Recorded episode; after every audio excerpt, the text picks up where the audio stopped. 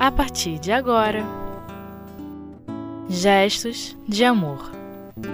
O Livro dos Espíritos. Ocupações e Missões dos Espíritos. Segunda parte.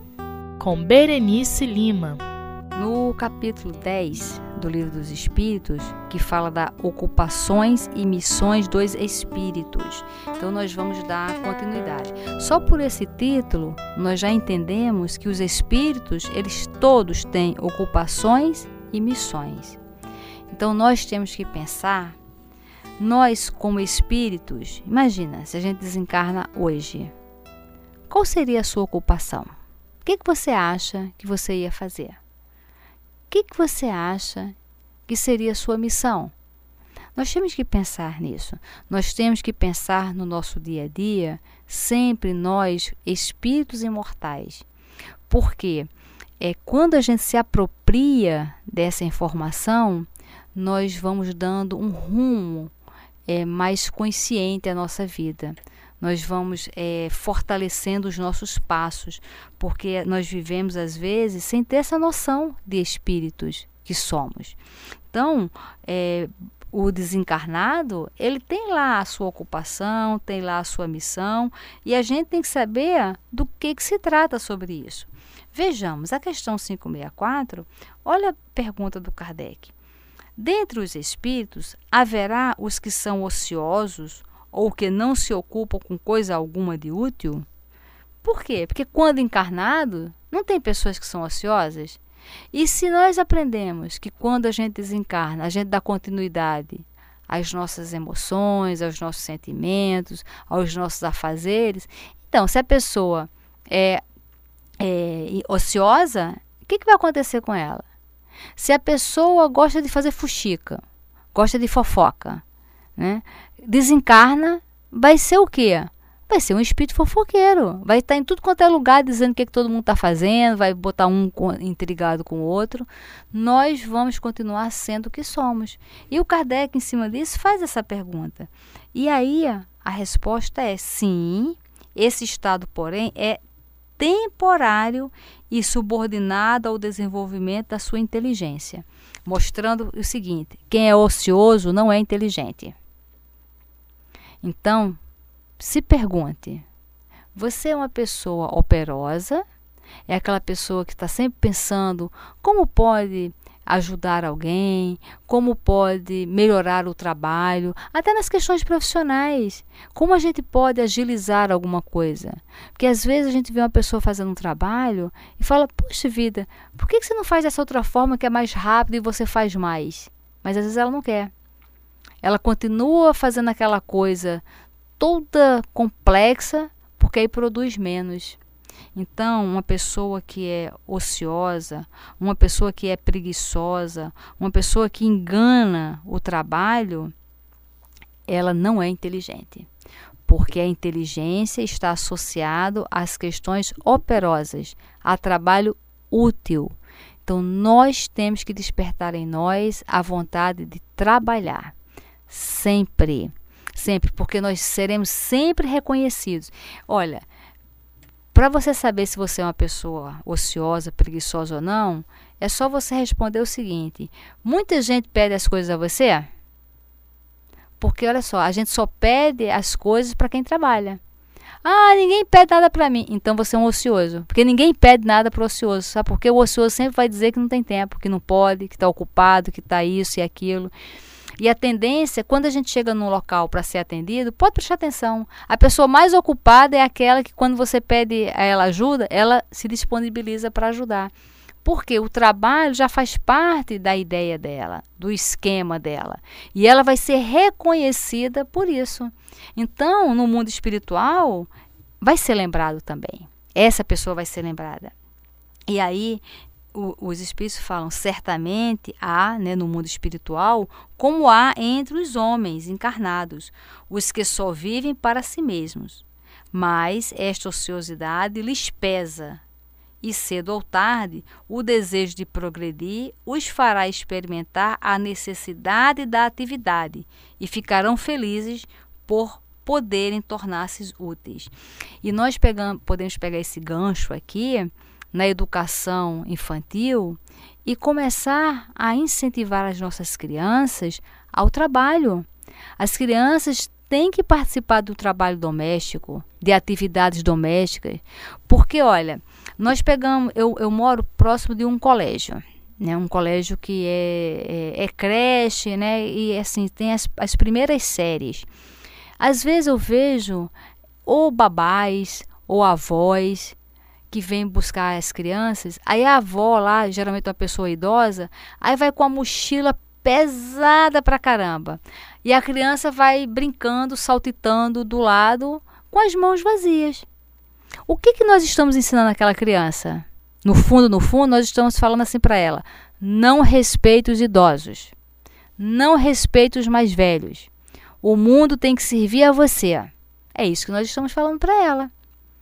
Então, quem tem filhos, quem tem netos que vai levar na escola, dê responsabilidade e trabalho.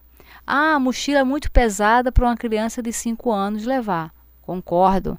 Então ele vai levar uma mochilinha pequena com um peso adequado ao seu tamanho. Mas ele tem que levar alguma coisa. A criança ela não pode ir de mãos abanando a, e, e os adultos levarem tudo. Porque ela tem que pertencer ao trabalho. E isto é despertar aquela mente para ser uma mente operosa. Lá no abrigo que eu administro, então eu levo a parte de mercado, né, de mercearia. Na hora de descarregar o carro, todo mundo faz fila, a partir de dois anos de idade. Só não faz fila quem está engateando. Está andando, vai para a fila. Aí, para pessoa de dois anos de idade, o que, é que eu faço? Eu dou um pacote de, da caixa de fósforo para ela levar alguma coisinha, dou nem que seja uma laranja, duas laranjas para ela levar até a cozinha e guardar. Mas todo mundo fica na fila, eu vou descarregando o carro e todo, que nem formiguinha, cada um vai levando. Por quê? Ela tem que ter o sentimento de ajuda, de trabalho. Então, mesmo sendo um espírito ocioso, preguiçoso de outras vidas, naquele momento ela está tendo oportunidade de, de ser semeado nela essa questão do trabalho para não ficar ocioso. Então, se pensando agora, né? Se você morresse agora, você acha que ficaria como no mundo espiritual? Você seria convidada para a equipe de trabalho dos espíritos que resgatam as almas sofridas?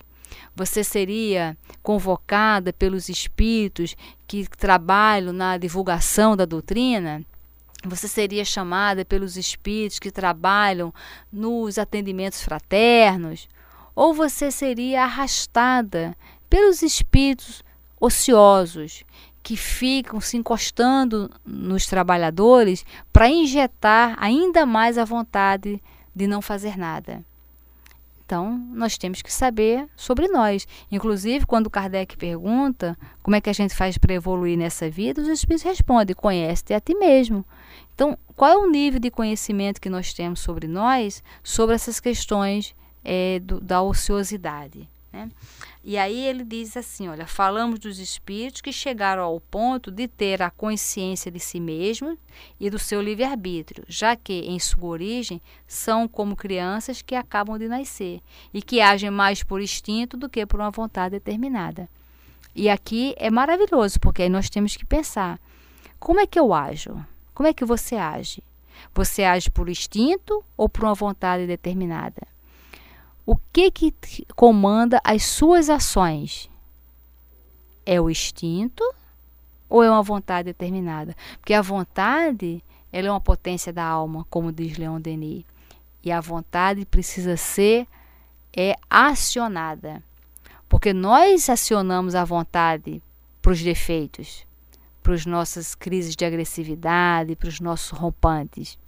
E geralmente com bastante êxito mas nós temos que ter a consciência de acionar a nossa vontade, uma vontade determinada, para o, o, nosso sucesso espiritual, para a nossa evolução espiritual. Nós temos que ter um, um, dar um foco e enfoque a nossa vida espiritual para que a gente tenha segurança fazermos as coisas é, com lucidez, sabendo por que está fazendo, com vontade firme de evoluir, porque nós nascemos com esse propósito para evoluir.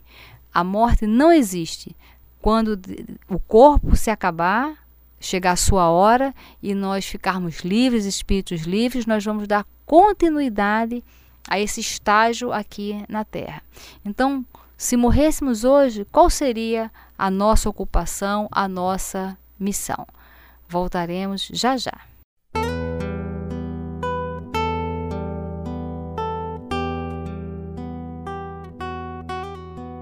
Gestos de Amor O Livro dos Espíritos uma outra pergunta nessa questão das ocupações e missões dos espíritos é uma pergunta muito interessante, porque ele fala, o Kardec pergunta sobre a questão das artes. O que, é as artes, a nossa música, a nossa pintura, o teatro, a literatura, né? Como é que isso funciona em relação aos espíritos? E aí ele, o Kardec pergunta assim, na questão 565. Os espíritos examinam nossos trabalhos de artes, de arte e se interessam por eles? E os espíritos respondem: examinam o que pode demonstrar a elevação dos espíritos e seu progresso. Por quê? Porque a arte também é um meio de elevação. Mas a arte é com saúde, a arte com dignidade, né? Porque Muitas vezes, é, o que se é chamado de arte não passa apenas de um subterfúgio de você corromper uma sociedade, corromper mentes em nome da arte. Então, nós temos que ter assim lucidez com relação a isso, né? Sempre sabe, pensando, como é que a gente vai saber se a nossa arte é uma arte boa ou uma arte ruim? No sentido de que como é que eu vou saber se a minha arte vai atrair bons espíritos ou maus espíritos? Ah, isso é muito simples. O que, você acha que o Dr. Bezerra falaria? Você acha que o Dr. Bezerra falaria uma poesia com um monte de palavrão? Ah, mas o palavrão é arte. Olha, é, é, é uma palavra é apenas palavra. Ok. Então, se palavra é apenas palavra, por que não usar uma palavra bonita que vá dar um significado, moral, de dignidade, que vai despertar uma coisa positiva. Por que, se eu vou usar uma palavra, por que, que eu vou usar uma palavra que esta palavra é reconhecidamente no nosso mundo, uma palavra chula, uma palavra que vai representar algo que não seja nobre? Então, é, muitas vezes se coloca em nome da arte coisas que Pode ser arte? Ok, mas isso não é a arte dos bons espíritos. E eu quero fazer a arte dos bons espíritos. O, o, na questão 567, o Kardec pergunta: um espírito que teve uma especialidade na Terra, um pintor, um arquiteto, por exemplo, interessa-se prefer, preferencialmente pelos trabalhos que constituíram o projeto de sua predileção durante sua vida? E é interessante que ele fala assim, os espíritos, tudo se confunde no objetivo geral. Se ele for bom, interessa-se por eles, na medida em que isso lhe permita auxiliar as almas a se elevarem para Deus. Por quê? Quando se desperta é, para Deus, as coisas todas ficam muito mais claras. É interessante que todos nós somos é, espíritos e estamos vindo de várias reencarnações.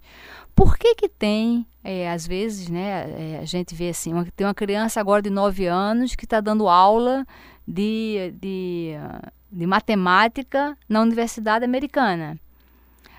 Ah, mas ele faz isso porque ele se lembra da reencarnação passada. Ok. O que, que faz ele se lembrar e você não se lembra da sua? Por que, que ele se lembra dessa matemática avançada, ele com 9 anos de idade, e vai dar aula de física, de matemática, seja lá o que for, para os adultos na universidade, ele com 10 anos de idade, e eu não consigo me lembrar daquela aula de matemática que eu tive e que eu que eu estou reprovada agora. E se eu já passei por ela na vez passada. O que que faz ele se lembrar e eu não me lembrar? É porque Deus quis que ele se lembrasse? Como é que é isso? Por que, que ele se lembra? Que quando a gente aprende alguma coisa com paixão, no sentido da paixão, porque a paixão ela movimenta, ela movimenta as ações. Né? Então, quando a gente aprende alguma coisa com amor, com paixão, aquilo ali vai além da, do conhecimento, aquilo ali fica impregnado em nós, no espírito, na consciência, de tal forma que aonde a gente vá, a gente vai carregar aquilo ali. Então, a pessoa, a criança quando nasce, aquilo ali é uma coisa, aquilo ali é ela o amor dela no saber, o amor dela é, de se levar para Deus no sentido do conhecimento é tão forte que aquilo ali é, é, naturalmente adquire o direito de carregar. É tanto que a gente vê às vezes criança que não é nenhum gêniozinho, mas às vezes na nossa família mesmo, uma criança que tem uma tendência para ser médica, desde pequenininha, a uma amiga minha tem uma filha, a filha de, a minha amiga, ela é arquiteta e o marido dela é engenheiro, ou seja, não tem nenhum médico na família. A filha dela, pequenininha, só queria saber de brincar de coisa de médico. Era a cirurgia que ela fazia nas bonecas, era tudo de médico. E falava para ela: o que, que você quer ser? Médica. Ela não sabia nem o que, era isso. Médica. E ela, hoje em dia, ela é uma adulta, uma médica extremamente dedicada. Óbvio que provavelmente na, na última reencarnação, nas últimas reencarnação, reencarnações dela, aquilo ali foi, ela foi, ela foi arrebatada de um amor tão grande por aquela profissão que aquilo ali faz parte. Né? Então, quando, é, com relação às artes, a mesma coisa. Agora, quando o espírito encarnado né, se dedica à arte para o bem, para o belo, porque às vezes, como eu falei, as pessoas se dedicam à arte para escrachar, para perturbar, em nome da irreverência, porque você fazer irreverência é afrontando as outras pessoas, isso não é uma irreverência. Né? Isso é um enfrentamento, um afrontamento. Então, nós às vezes botamos as palavras de forma errada. Né?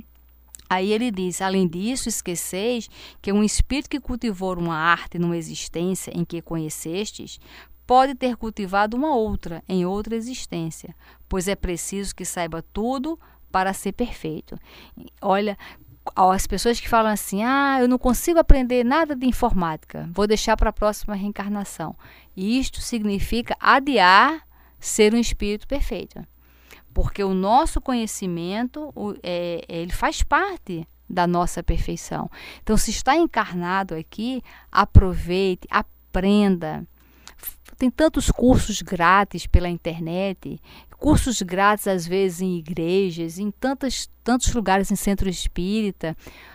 Aumente sempre o seu saber, porque isso nos dá uma qualidade espiritual, porque quando a gente aprende, nós vamos o que? Fortalecendo o nosso alicerce sempre.